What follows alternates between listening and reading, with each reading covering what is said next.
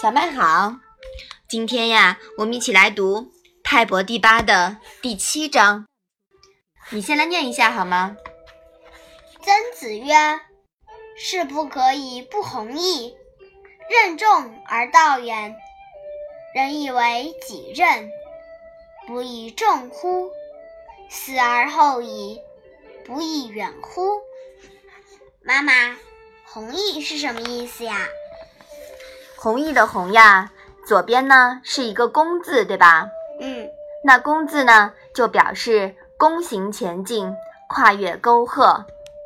那这个弘字呢，右面一半呀，这个这个部分也读弓。这个弓啊，表示挽起手臂用力的样子。所以说，弘的本意呢，就是跨越沟壑，一轮一轮。弓行前进的样子，就像毛毛虫走路一样。那引申为弘扬向前，发扬光大。那义呢，就比较好理解啦，就是坚强果断的意思。弘毅两个字呀，合起来就是不畏艰难险阻，果敢向前，将事业发扬光大。那这一章的意思，你能不能说一下呀？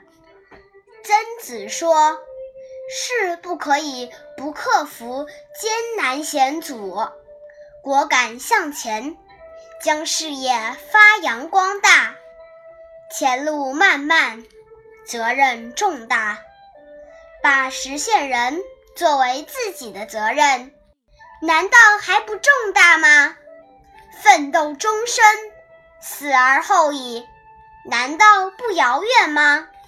嗯，好的。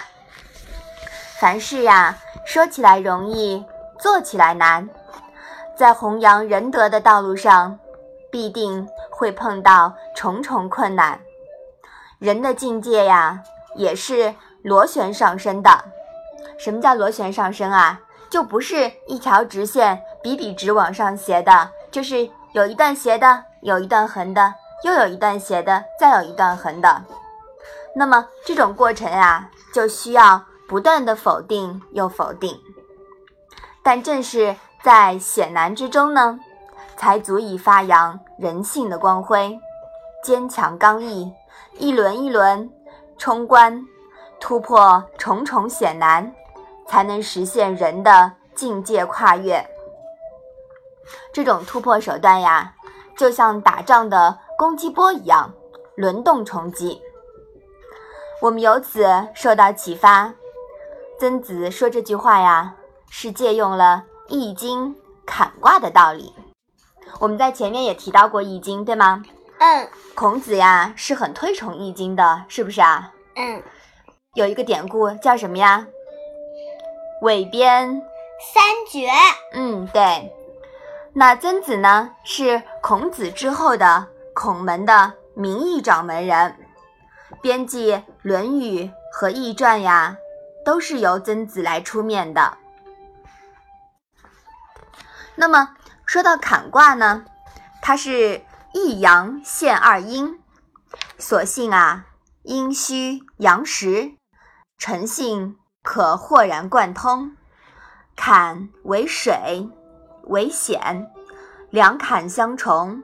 险上加险，险阻重重，所以坎卦象征重重艰难。